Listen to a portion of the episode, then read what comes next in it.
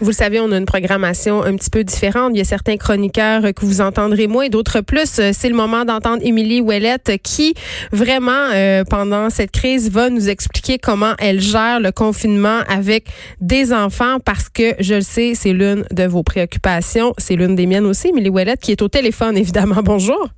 oui, hello, ça va? Hey, oui, là, je disais en début d'émission, Émilie, au début, euh, bon, ça, vendredi, euh, ça a commencé, les enfants avaient plus d'école, c'était un peu comme une grande fête. Il y a beaucoup de monde qui se pensait en semaine de relâche. On a compris par après que c'était peut-être pas la bonne attitude à adopter. Là, euh, en tout cas, du moins chez moi, je commence à ressentir déjà mardi, là, une certaine écœurantite. Les enfants sont tannés et là, je me dis, mon Dieu, parce que là, on a toutes les raisons de croire que cette période va se prolonger, c'est-à-dire la période où on a décidé de fermer les établissements scolaires pourrait s'étendre jusqu'à l'automne, voire même en décembre, selon des scénarios envisagés par le gouvernement. Je me dis, qu'est-ce qu'on va faire? Ben ouais là, j'ai quand même pas un plan trimestriel pour euh, bon, jusqu'à on va raccrocher. ça, ça, je demanderais de quitter. Mais euh, mais non, t'as raison, on a comme on est euh, on est en train de vivre comme l'effet de ah vendredi finalement on va avoir une longue fin de semaine, on regarde ça, ah, deux semaines, ça va être finalement on va pouvoir aller visiter des musées. Puis là, on se rend compte que ah non non non, il y a, quelque chose qui se passe. Fait que, moi il y a comme en deux temps, c'est-à-dire puis moi j'ai quatre enfants qui ont pas le même âge non plus hein. Fait que c'est pas euh, un enfant de de 5 ans, ça se gère pas comme un enfant de 11 ans non plus. Euh, fait qu'il y a comme eu des, des, petites affaires. Je sais pas si toi t'en as parlé avec tes enfants, mais il y a quand même eu euh, euh, des petites choses que j'ai trouvées sur internet puis que vous pouvez aller voir si vous savez pas trop comment en parler, puis pas trop générer du stress non plus, mais quand même répondre à des questions. Il faut les conscientiser. Oui, c'est ça. Il y, a, Élise Gravel qu'on adore qui fait des affiches vraiment simples et claires. Qui, a, ouais, qui en a fait une sur le coronavirus à expliquer aux enfants. Fait que ça, moi, ma fille de 5 ans, elle a vraiment comme compris, tripé là-dessus. Euh, tu sais, parce que l'enjeu, c'est qu'ils trouvent ça plate de rester en dedans. Fait qu'à un moment donné, si tu te bats toujours contre des enfants qui veulent sortir puis qui veulent faire autre chose puis qui font la crise, c'est intense. Fait qu'à un moment donné, j'ai dit là, il va falloir qu'on comprenne c'est quoi l'enjeu. Mm. Fait que déjà, ça aide, tu sais. Puis là, il y a un exercice, je sais pas si tu l'as vu passer, euh, je pense à ton Ernest, peut-être qu'il triperait là-dessus. As-tu vu passer le, sur euh, Facebook, il y a une maman qui a fait l'expérience pour expliquer à quoi ça pouvait ressembler puis l'importance de rester à la maison? Elle a pris des paillettes de bricolage. Oui, le, fameux euh, exercice des brillants, ben oui, puis ça fonctionne très bien. C'est juste qu'après, bon, il faut nettoyer les petits brillants un peu partout, sauf qu'on a en masse de temps devant nous autres pour faire du ménage.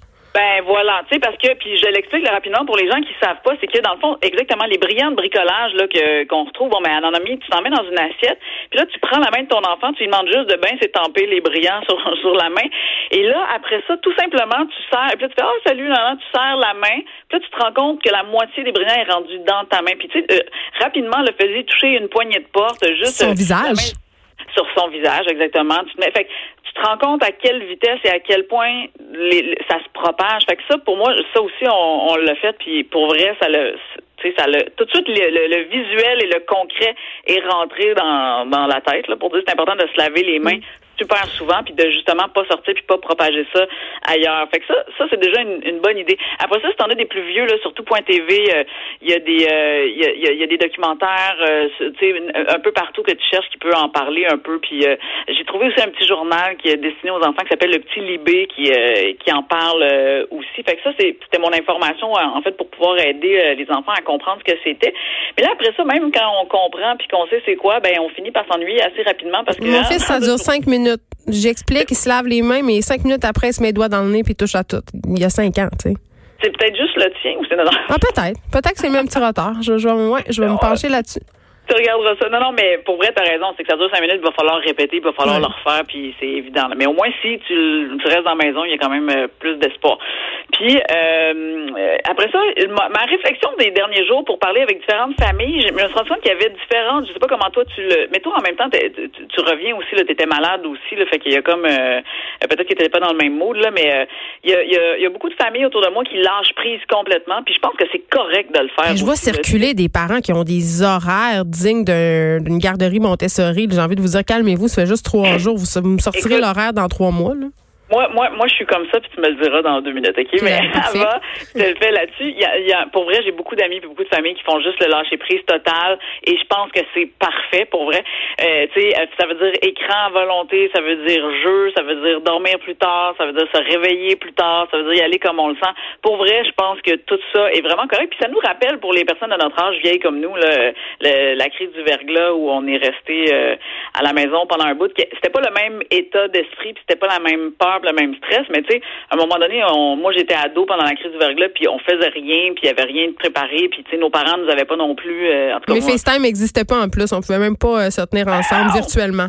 Non, c'est ça. Fait que euh, voilà, fait que je pense que c'est correct d'avoir cette, cette affaire-là. Moi, à l'inverse, je suis hyper structurée. Fait que je suis digne d'une directrice d'école de Montessori. euh, mais ma philosophie là-dedans, c'est que ben en fait, je me suis rendu compte, moi, c'est parce qu'il faut, faut savoir aussi qu'un de mes enfants est la, la, la routine, la structure le rassure vraiment, vraiment beaucoup. Fait que, tu sais, le, le, fait de savoir que demain matin à 9 h, on va faire ça, ça, ça enlève beaucoup de stress. Fait que, tu sais, on a fait un horaire, mais le, moi, ce que j'aime, c'est être hyper préparé, puis finalement laisser tomber parce que je suis pas rigide. J'ai pas la rigidité de dire, voyons, on était censé y regarder l'histoire. Fait que t'es pleine de bonnes intentions, mais tu tiens pas tes promesses. C'est. ouais, on peut dire ça comme ça. Mais bref, c'est ça. Nous, on a, ça, ça a fonctionné. Fait que je me dis, si vous êtes une famille comme ça aussi, qui, pour qui c'est plus simple d'avoir des idées, puis d'avoir des, des, des, déjà des activités, tu sais, des bricolages. Tu sais, puis vas-y, nous, on fait comme un peu, euh, entre guillemets, l'école à la maison en ce moment. Fait qu'on fait des, un peu de maths, un peu de français, un peu d'anglais, un peu de géographie, des jeux de société à travers ça. ça. Mais si personne n'est dans le mood de faire ça, c'est correct, on, on, on, le fait pas. Mais il y a aussi des parents qui font du télétravail qui n'ont pas le temps de faire exact. ça. Ah, mais ça, c'est ça mon conseil là-dessus, parce que je suis aussi dans, ce, dans cette position-là. 30 secondes. De, oui, ben c'est ça. Fait que c'est vraiment de me dire, fais-toi un horaire, là, un temps où ce que tu dis, ça va être là le télétravail, je vais être enfermé dans la chambre, mais faut que ça soit clair puis que tout le monde soit au courant. Mais sinon, pour vrai, on est dans un temps de crise. Fait que soignons juste de respirer un peu plus puis trouver des activités qui sont un peu plus en tout cas qui plaisent à tout le monde puis qui font en sorte qu'on a tous le temps de, de digérer ce qui se passe en ce moment. C'est quoi gestion des attentes? Il faut s'avouer qu'il va en avoir des bouts de pas le fun, qu'il va en avoir des tensions puis un des bons conseils qu'on peut donner en ce moment c'est d'impliquer vos enfants et de leur dire euh, on a besoin de vous autres. Émilie Ouellette, euh, merci beaucoup, tu nous feras un point euh, régulier sur comment ça se passe le confinement dans ta famille. On te retrouve donc la semaine prochaine. C'est tout pour nous, je vous laisse avec Mario Dumont. Bonne journée tout le monde.